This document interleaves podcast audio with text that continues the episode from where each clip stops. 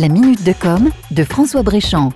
Vous l'aurez sûrement remarqué en analysant votre consommation de services connectés, les messageries instantanées comme WhatsApp ou Messenger sont en train de devenir les lieux d'échange et d'expression les plus attractifs sur la toile. Il y a plusieurs raisons à cela. La première, c'est bien sûr la gratuité pour l'utilisateur qui autrefois payait pour envoyer des SMS. La deuxième, c'est la capacité qu'a l'utilisateur à gérer la confidentialité de ses échanges, une confidentialité renforcée dans le cas de WhatsApp, qui est cryptée. Le problème de Facebook, propriétaire de WhatsApp, c'est d'arriver à le monétiser, parce que depuis qu'il l'a racheté, il n'a pas encore trouvé la bonne stratégie. Le modèle publicitaire lui semble bel et bien compromis.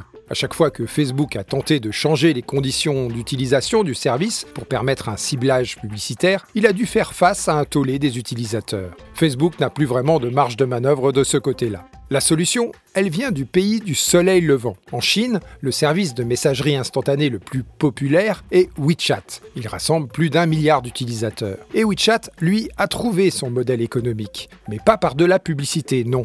Le fait qu'il soit très sécurisé et qu'il rassemble un très grand nombre d'utilisateurs lui a permis de développer des services à valeur ajoutée en prenant une commission financière au passage. Le premier et le plus important d'entre eux, ce sont les transactions financières. Avec WeChat Pay, les Chinois utilisent désormais leur smartphone pour payer à la place du cash. De là, WeChat est devenu un intermédiaire incontournable, que ce soit pour payer des factures, commander un produit ou un service. Ce développement faisant ses preuves à l'Est, il est donc assez probable qu'il passe à l'Ouest et que nous le retrouvions sur WhatsApp et Messenger très prochainement. À suivre. C'était la minute de com de François Bréchamp.